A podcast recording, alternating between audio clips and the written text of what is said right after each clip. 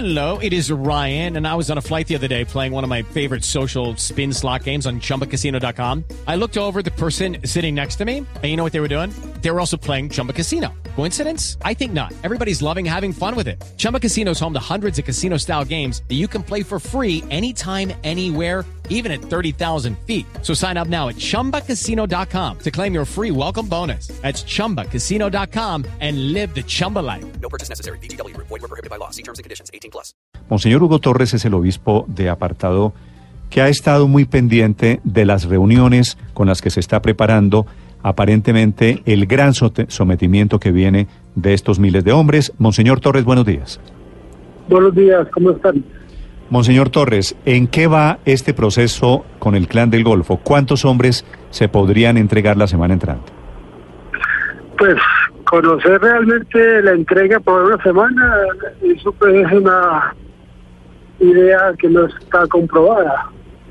Solamente se conoce que hay voluntad política de parte de ellos de someterse a la ley y ha sido como el trabajo que han venido ellos haciendo a través de sus voceros. Sí, Monseñor Pero Torres. no, por la información, la Iglesia está jugando un papel clave como mediadora en este caso. Hoy, jueves 12 de julio, son las 7:44. ¿El sometimiento de estos hombres es un hecho? Pues hombre, casi dicho como hecho, mm, no creo. Que es una voluntad ya expresada, sí. Y lo hemos escuchado del presidente y también de los señor Carrillo que ha estado un poco más cercano en este tema de conversatorios. Sí. Pero así que una cosa ya dicha con fecha próxima la semana entrante, no creo. Sí, sí, Monseñor Darío es Monseñor eh, Darío de Jesús Monsalve, el arzobispo de Cali, que aquí De está Cali, nuevamente mediando. Monseñor, ¿usted en qué reuniones ha participado o hasta dónde está llegando la mediación de la Iglesia en todo este caso de sometimiento? No, nosotros no, diga- no hablemos de mediación porque eso todavía no, no está oficialmente dicho, ni desde la conferencia episcopal, ni desde el gobierno, que es a quien le toca poner a los que van a estar en la mediación. Nosotros simplemente hemos dicho que estamos dispuestos a acompañar ese proceso, a seguir muy cercano el proceso, si así nos lo pide, y que tenemos la mejor buena voluntad para hacerlo. Y hasta ahora pues es lo que hemos venido haciendo. Monseñor, pero si ya está expresada la voluntad de, de este grupo y ya está la ley que les permite someterse a la justicia, ¿qué falta entonces? ¿Qué, qué, qué falta para que esto sea un hecho?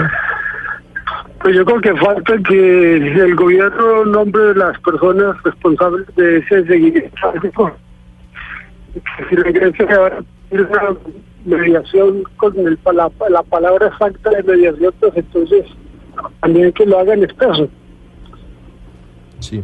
¿Y quiénes serían esas personas encargadas de qué exactamente? Pues la parte política y justi- de justicia pues tiene que ser la del gobierno.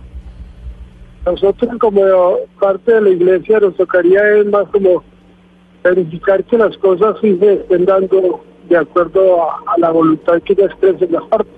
Monseñor, Tanto el gobierno como los AGC. ¿usted se ha reunido con emisarios de alias Otoniel, de la- los eh, eh, cabecillas del clan del Golfo?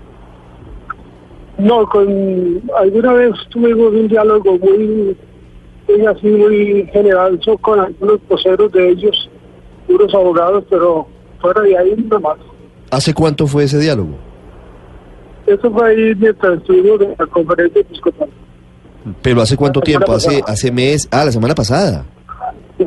¿Y qué le dijeron?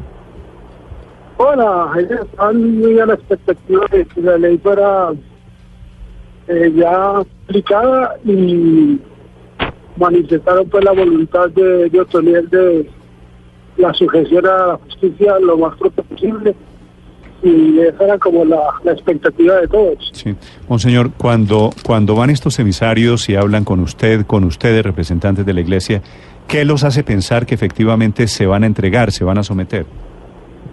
Pues como el, ah, el año pasado, por allá por la visita del Papa, ellos dieron como un primer pronunciamiento eh, pues uno queda como ya ciertamente un poquito más crédulo de que sí es posible. Y segundo, pues por lo que va uno viendo aquí como accionar en la zona, eh, también uno va pensando que lo más lógico sí es que se sometan a un, a un proceso. Sí, usted Porque tiene, el problema es, el tiene problema idea, es monseñor, que- usted que está allí en el corazón del Urabá antioqueño, ¿tiene idea más o menos cuántos hombres podrían ser? pues hablan de 5 mil a 6 mil personas distribuidas en muchos sitios del país. Así decir que un grupo específico, el número es muy difícil.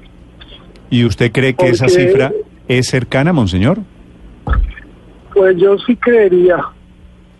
Aún más veo que a, a la par que se va desarrollando este grupo van apareciendo otras organizaciones al margen que uno no sabe qué relación tienen con ellos. Sí. Monseñor, usted me dice Sí. que, que tal vez no alcanzan para la semana entrante. ¿Usted cree que alcanzan para este gobierno antes del 7 de agosto? Pues yo creo que iniciar el proceso tal vez habría tiempo, pero consolidar un proceso lo veo como complicado. Eh, Monseñor, eh, si, tam- ta- así como usted ayer también alguien expresaba dudas, simplemente dicen, está la voluntad de ellos. ¿Usted conoce a Otoniel? ¿Cree que es un hombre de palabra y que finalmente sí se va a someter? Pues conocerlo, no. Nunca he tenido pues, así como relación con ninguno de ellos. Eh, no podía decir pues como cuál es la certeza. Uno va escuchando como la buena intención que tiene y hay que creer pues en esa buena intención. Sí.